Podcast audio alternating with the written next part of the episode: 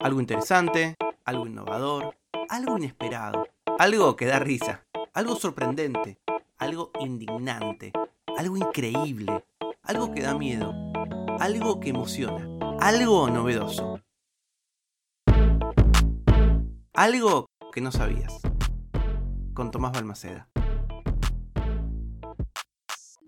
¿Cómo están amigos? Otro episodio de Algo que no sabías, grabado en la comodidad o incomodidad de un hotel. Eh, uno cortito, que hoy estoy cansado y necesito dormir. Pero les quiero contar algo.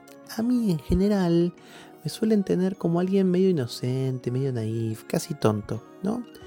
Y mm, pensé un montón en eso. Los que me conocen posiblemente digan, no, no sos tan tonto, pero paso por tonto. ¿No? Eh, y no me importaría ser tonto porque eventualmente todos lo somos, todos somos el tonto de alguien.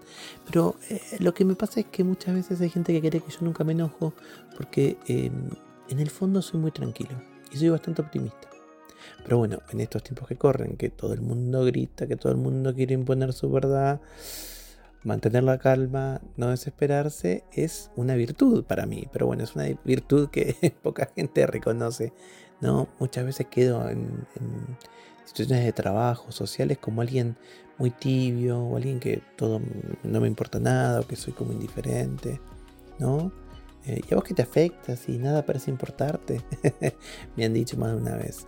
O me cargaron con más trabajo, porque bueno, a otras personas se quejan un montón del trabajo que tienen. Yo como lo hago y no me quejo, eh, bueno, nada, lo hago. Medio que está mal esto, pero hago casi cualquier cosa con tal de evitar un conflicto. No es algo sano, no es algo bueno. Cuando reviento, exploto por los aires, pero en general, bueno, qué sé yo. No me quejo. Tengo 42 años, me conozco más que antes y sé que hay cosas que no puedo cambiar. Y una cosa que no puedo cambiar es mi ánimo.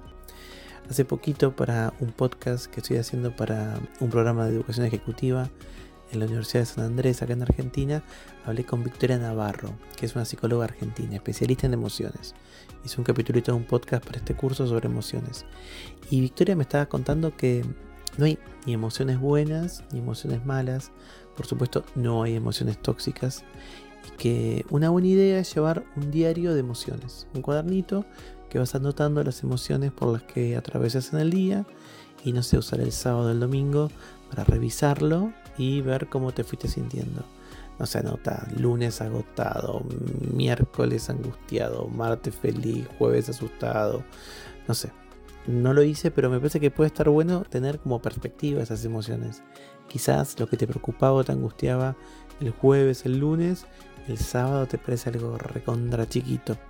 No sé, me pareció que eso puede ser algo que, que está bueno. Pero bueno, estoy seguro que todo esto ya lo conocías. Pero esto es algo que no sabías. No asumas lo peor de los demás.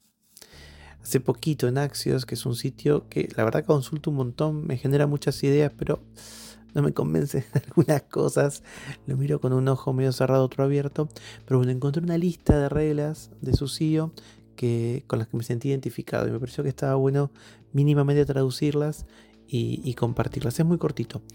La idea general es siempre asumí una intención positiva en los demás, a menos que tengas pruebas de lo contrario. Muchos malentendidos, muchas tensiones, muchas confusiones se derivan de pensar que la otra persona es una tonta o es deshonesta o que quiere engañarte. Lo que hacemos generalmente es asumir lo peor del otro. Sin embargo, es impactante la frecuencia con la que la explicación de por qué alguien se comporta de esa manera es mucho más simple y benigna. En muchas de nuestras malas relaciones, en muchos de nuestros conflictos, lo que hay en su raíz son malas suposiciones. Obvio, hay gente que es malvada, hay gente que está rota por dentro, que es deshonesta, que quiere perjudicarte.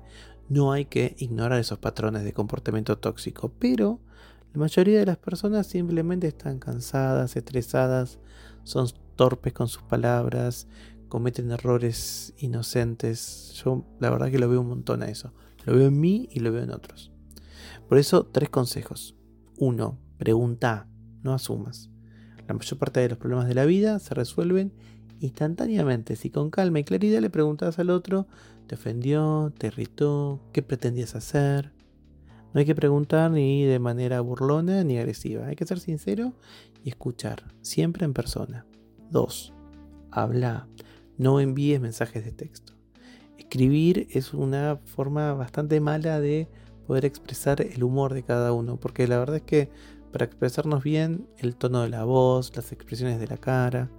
Entonces, resolver las tensiones en tu trabajo, en tu vida personal, no por WhatsApp, no por Twitter, no por un correo electrónico. Agarra un teléfono y llámalo como se hacía antes, o mucho mejor, cara a cara en persona.